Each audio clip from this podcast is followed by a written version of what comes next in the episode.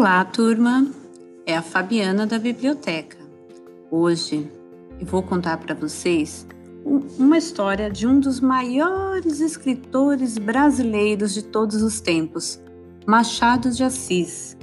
Uma história, um apólogo. Era uma vez uma agulha que disse a um novelo de linha: Por que você está com esse ar toda cheia de si, toda enrolada, para fingir que vale alguma coisa nesse mundo? Deixe-me, senhora. Que a deixe? Que a deixe por quê? Porque lhe digo que está com um ar insuportável? Repito que sim, e falarei sempre que me der na cabeça. Que cabeça, senhora? A senhora não é alfinete? É agulha. A agulha não tem cabeça. Que lhe importa o meu ar? Cada qual tem o ar que Deus lhe deu. Importe-se com a sua vida e deixa dos outros. Mas você é orgulhosa, de certo que sou. Mas por quê? É boa, porque coso. Então os vestidos e enfeites de nossa ama, quem é que os cose, senão eu? Você? Esta agora é melhor. Você é que os cose? Você ignora que quem os cose sou eu? E muito eu? Você fura o pano nada mais. Eu é que coso, prendo um pedaço ao outro, dou feição aos babados.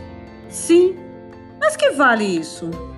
Eu é que furo o pano, vou adiante, puxando por você, que vem atrás, obedecendo ao que faço e mando. Também os batedores vão adiante do imperador. Você, imperador! Não digo isso, mas a verdade é que você faz um papel subalterno, indo adiante. Vai só mostrando o caminho, vai fazendo o trabalho obscuro e ínfimo. Eu é que prendo, ligo, ajunto. Estavam nisto, quando a costureira chegou à casa da baronesa. Não sei se disse que isso se passava em casa de uma baronesa, que tinha a modista ao pé de si, para não andar atrás dela. Chegou a costureira, pegou do pano, pegou da agulha, pegou da linha, enfiou a linha na agulha e entrou a coser.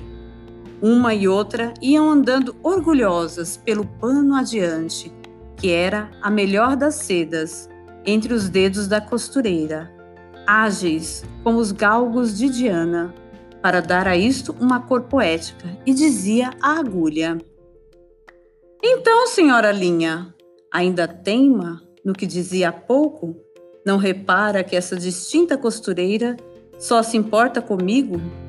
Eu é que vou aqui entre os dedos dela, unidinha a eles, furando abaixo e acima.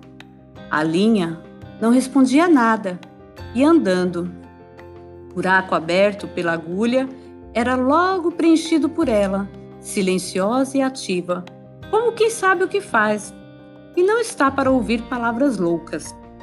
A agulha, vendo que ela não lhe dava resposta, calou-se também e foi andando.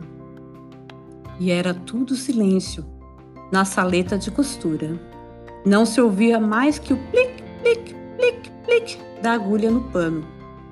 Caindo o sol, a costureira dobrou a costura para o dia seguinte. Continuou ainda nesse e no outro, até que no quarto acabou a obra e ficou esperando o baile. Veio a noite do baile e a baronesa vestiu-se. A costureira que a ajudou a vestir-se levava a agulha espetada no corpinho para dar algum ponto necessário. Enquanto compunha o vestido da bela dama e puxava um lado ou outro, arregaçava daqui ou dali, alisando, abotoando, acolchetando a linha para mofar da agulha, perguntou-lhe: Ora, agora diga-me, quem é que vai ao baile no corpo da baronesa, fazendo parte do vestido e da elegância? Quem é que vai dançar com ministros e diplomatas enquanto você volta para a caixinha da costureira? Antes de ir para o balaio das mucamas. Vamos! Diga lá! Parece que a agulha não disse nada, mas um alfinete de cabeça grande e não de menor experiência, murmurou a pobre agulha. Anda, aprende, tola! Cansas-te em abrir caminho para ela, e ela é que vai gozar da vida, enquanto aí ficas na caixinha de costura, quase como eu, que não abro caminho para ninguém. Onde me espetam, eu fico. Contei essa história a um professor de melancolia e me disse abanando a cabeça: Também eu tenho servido de agulha a muita linha ordinária.